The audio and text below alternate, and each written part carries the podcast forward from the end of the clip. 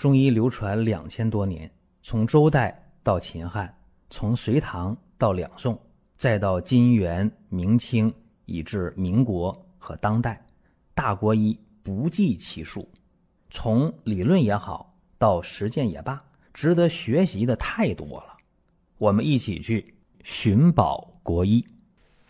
各位，咱们今天讲一下湿疹啊，当然这部位可能稍微特殊一点儿。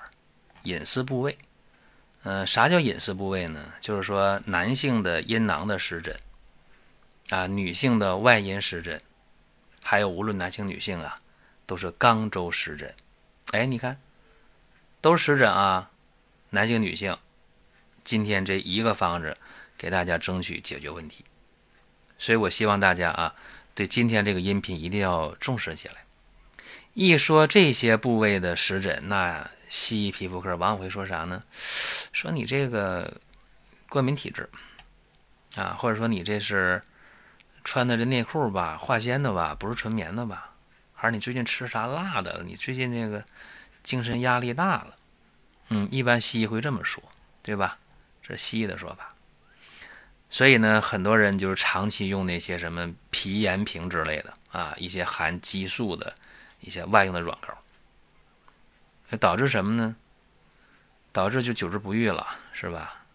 哎，一停药就就就不行，甚至抹着药，这药都耐药，然后皮肤局部啊、外阴肛周啊、阴囊啊红啊、肿啊、潮湿啊、糜烂了，这个特别遭罪啊。所以这个病得上之后吧，有人就不好意思啊，说我这病咋治？找谁治啊？哎，就咋说呢？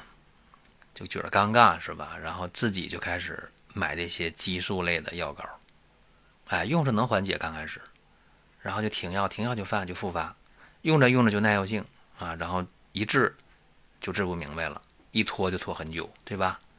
然后说那喝中药，喝中药面临一个问题啊，就是你一个月两个月的喝药，三个月两个月的喝药，坚持不下来啊，坚持的话会有效果，你不坚持肯定不行啊。这今天给大家一个一个方法，特别管用，叫湿疹方，注意啊。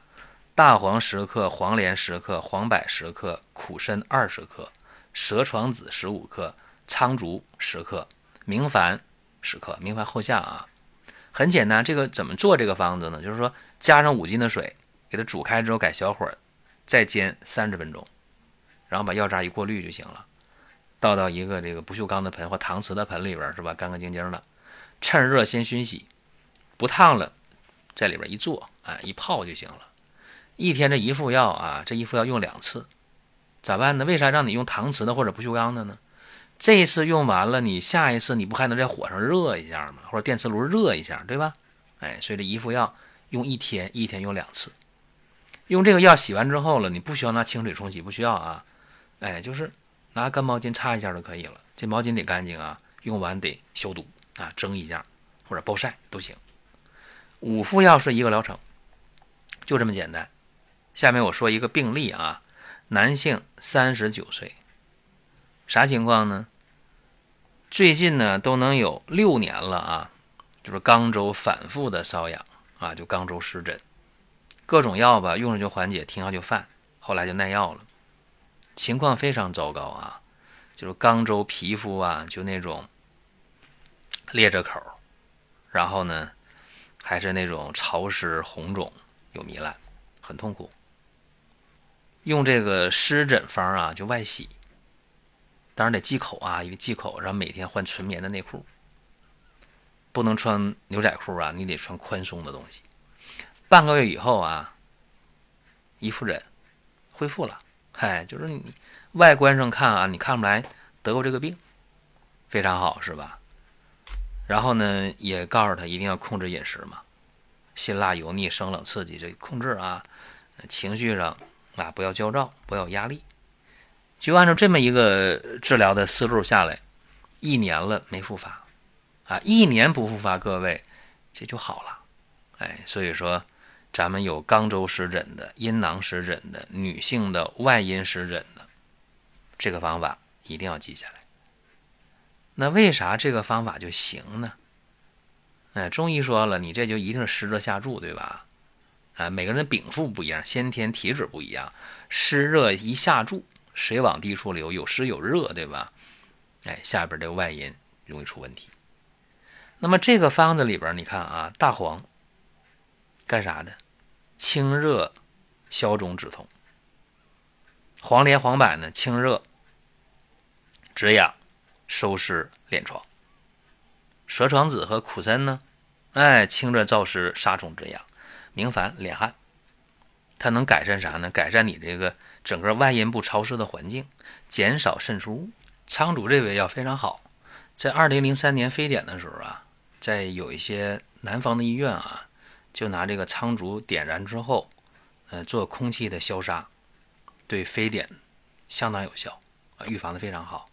包括在二零二零年啊，在这个新冠的时候这期间，也有一些医院拿苍术。来做空气的消毒，效果也非常好。因为这个非典也好，包括新冠也好，中医讲呢，它往往跟湿有关，对吧？哎，尤其是这寒湿跟湿有关，所以用苍竹的这种燥湿的效果非常好。我记得在二零二二年啊，我也录过一期视频，就讲这个苍竹啊燥湿对空气进行消杀这方面的效果啊，有人看了还点赞，点赞率非常高，转发非常高。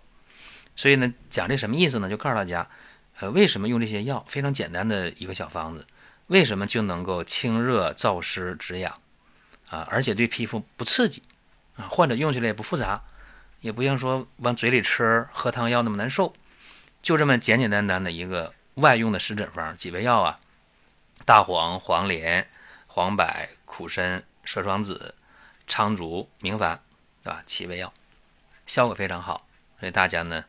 值得啊，把它收藏、转发或者对症的时候给它用起来。